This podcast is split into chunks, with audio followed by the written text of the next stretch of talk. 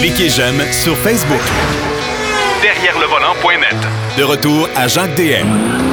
Comme d'habitude, le dernier bloc de l'émission ben, est consacré à notre ami Marc Bouchard qui va nous parler de ses deux essais de la semaine. Un Cadillac Escalade, un monstre, mais de l'autre côté, l'Acura TLX nouvelle génération. Salut Marc.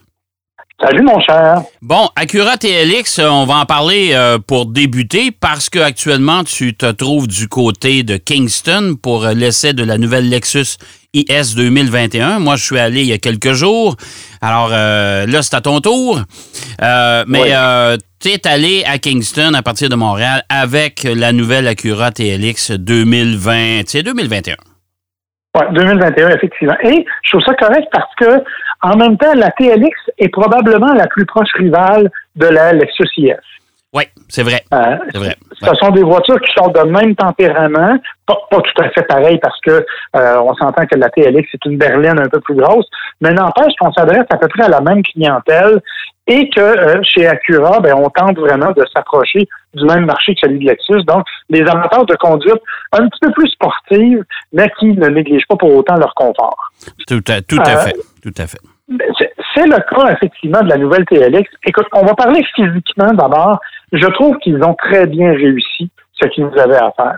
Euh, ils ont vraiment refait un design qui a l'air plus agressif. La partie avant, entre autres, de cette Acura TLX est vraiment bien réussie. Euh, on a fait un beau travail là-dessus. Honnêtement, elle donne l'impression d'être un peu plus méchante qu'elle ne l'était auparavant. Ben, moi, je te dirais que ce phénomène-là est amplifié par, par le fait qu'ils ont pris toute la cabine de la voiture et ils l'ont reculé. Donc, le nez est un peu plus long. Ça lui donne un aspect dynamique à la voiture. Exactement. Et elle a quand même une silhouette surbaissée, je te dirais. Donc, tu as un très long capot, tu as une ligne de toit qui est assez basse et qui se prolonge loin vers l'arrière. Donc, on a effectivement une silhouette assez sportive, assez musclée. C'est pas toutefois le cas sous le capot, malgré que c'est un excellent moteur qu'on se retrouve. Hein. on parle d'un 4 cylindres turbo 272 chevaux. Il y a, il est jumelé une boîte automatique 10 vitesses. Honnêtement, j'espérais un petit peu plus. Euh, en termes de nervosité, en termes de, de, de, rapidité d'exécution, je m'attendais un petit peu plus parce que même si on choisit le mode sport, elle n'est pas aussi vitaminée que ce à quoi j'aurais pu m'attendre.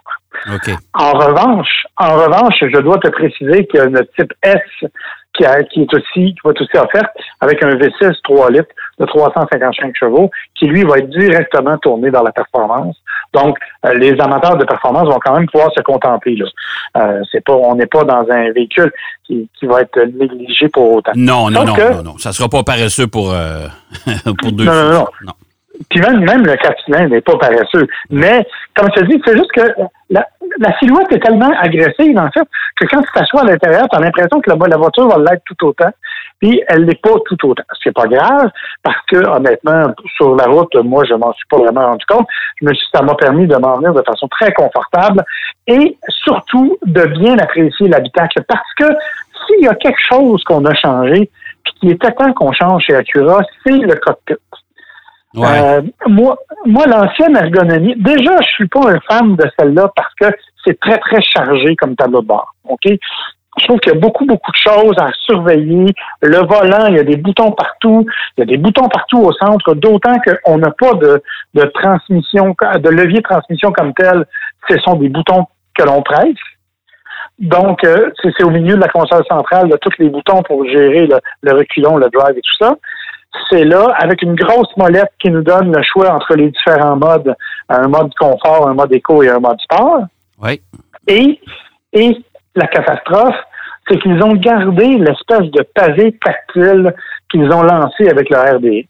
Ben, écoute, euh, j'espère que tu t'es habitué quand même un peu avec parce que tu vas t'apercevoir que dans le Lexus, ils sont revenus aussi avec le pavé tactile ça existe encore, sauf qu'ils ont changé l'application chez Lexus, c'est-à-dire qu'au lieu d'être un, pavé tactile comme une souris d'ordinateur, là, et ça, c'est absolument euh, c'est absolument inutile dans un auto parce que tu passes ton temps. Écoute, là, moi, j'ai sacré après ça, ça n'a pas de bon sens. dans la Lexus, euh, ils ont changé l'application, euh, c'est-à-dire que c'est un peu comme le, ton écran de téléphone. Alors, faut, que tu, faut que tu swappes, euh, faut que tu, tu, tu gesticules vers la gauche, vers la droite, vers le haut, vers le bas. Alors, c'est plus simple un peu. Je l'ai essayé.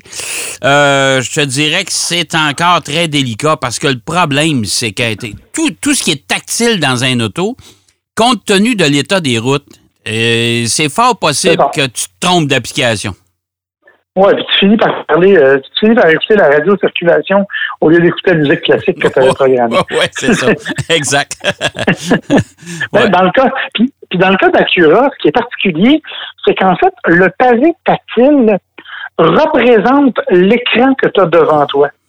Ça veut dire que si tu veux cliquer sur la fonction qui est en haut à droite, Ouais. tu dois cliquer sur le pavé tactile dans le coin en haut à droite.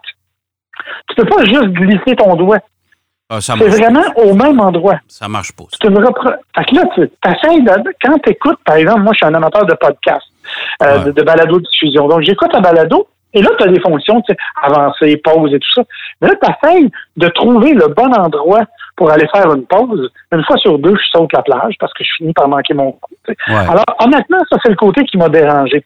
Quant au reste, je dois te dire, par contre, que dans la TLX, la qualité de finition, la façon dont c'est fait, le, le- c'est c'est vraiment très enveloppant. Le siège donne un support vraiment remarquable. C'est facile de trouver une position de conduite. Honnêtement, de ce point de vue-là, ça va.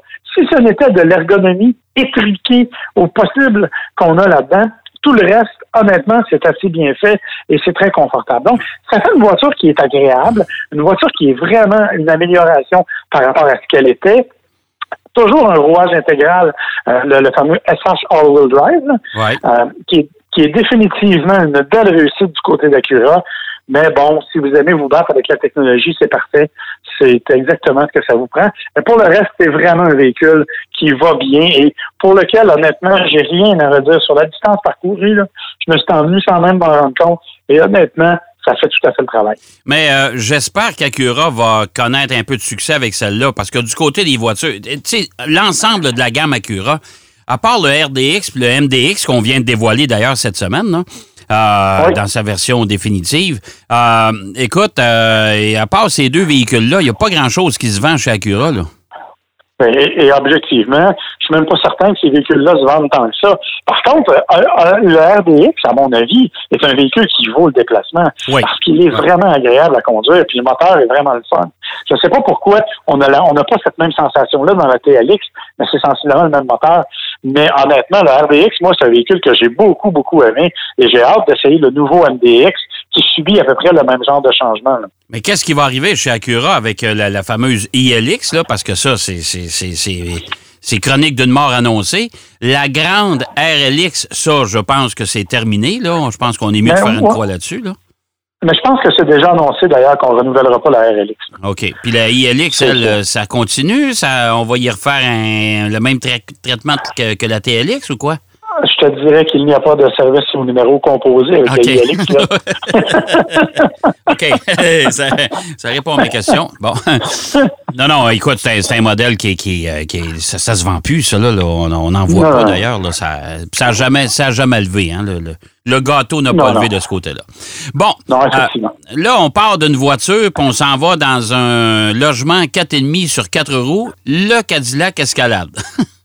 Écoute, c'est tellement un autre monde. Euh, on le sait, le Cadillac Escalade, c'est gros. Imagine, il y aura même une version allongée un peu plus tard, là, 20 cm plus longue. Ça, Eh ça promet. Mais c'est fascinant, ce véhicule-là. Moi, ça m'impressionne. Impressionne parce que du point de vue technologique, là, ils ont fait quelque chose d'absolument fabuleux. Bon, on va régler le cas. Le design, moi, j'aime ça. Il y a des affaires bizarres, là, comme euh, l'espèce de, d'antenne GPS, tu sais, en aileron de requin, là, Ouais. qui est toujours logé au milieu du toit d'habitude. Ouais. Ben, eux autres, ils l'ont mis du côté du conducteur, sur le toit. Ah. Fait que tu, tu regardes le camion de face, puis tu as une espèce de bosse. Tu sais pas trop pourquoi elle est là, mais bref, ça c'est un détail. Ouais. Et ils ont affiché en arrière les, le- les chiffres 600. Pourquoi? Parce que c'est l'estimation du couple en newton-mètre. Ben, ouais. Et c'est même pas, c'est même pas précis, hein, parce que la réalité, c'est que le moteur euh, 6.2 litres V8 qu'il y a là-dessus fait dans les faits 623 newton-mètres. Ouais, mais tu sais, pour Mais- le commun des mortels, là, je m'excuse, là, c'est parce que nous autres, on est dans le métier, mais pour le commun des mortels, il n'y en a rien à cirer Ah, de ça. Ça veut absolument rien dire. ouais. Hein? Mais tout ça pour dire que je ne sais pas qu'ils ont voulu faire avec ça, objectivement. Là. Euh, je souhaitais être en mesure de te l'expliquer, mais je ne sais pas. Bon, OK. Franchement, là, je On sais pas. on Par posera contre, la question aux gens de GM, puis s'ils sont pas capables de nous répondre, ah ben là, C'est ça. Mais honnêtement, je ne sais pas, ça- on verra. Là. Euh, c'est sûr que, bon, du point de vue mécanique, comme je l'ai dit, euh, c'est le même moteur V8 6.2 qu'on connaît.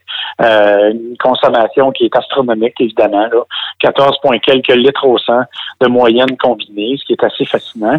Euh, aucune version hybride actuellement au menu, ce qui est un peu étonnant, cependant. Je m'attendais à quelque chose un peu comme ça.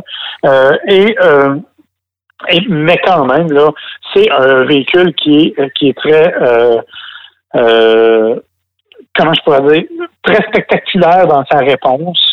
Euh, C'est-à-dire que ça va bien, la- la- l'accélération est, est tout à fait correcte, tu sais, tout va bien. Bon. Là où vraiment la Cadillac se distingue, c'est d'abord parce qu'on a fait, on a refait la partie avant, c'est beaucoup plus joli, et surtout à l'intérieur, où là, honnêtement, on a fait un travail incroyable. Ben, on avait, on avait, on avait comme concurrent le, le, le, le Lincoln Navigator qui, quand tu montes à bord, tu fais ouf, euh, wow, Ouais. on est dans un Mais autre te- monde, là.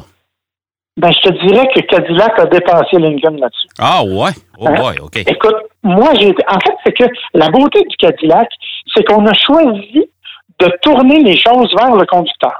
OK.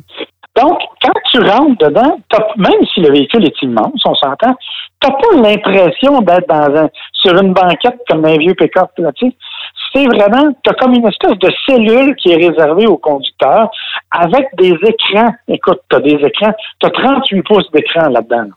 OK? 38 C'est- pouces d'écran? Oui. Oui, c'est complètement fou. Et ce sont des écrans incurvés qui sont tous à peu près tournés vers le conducteur. Tu as vraiment l'impression d'être dans un cockpit, dans un espace qui t'est réservé à toi. C'est vraiment bien fait.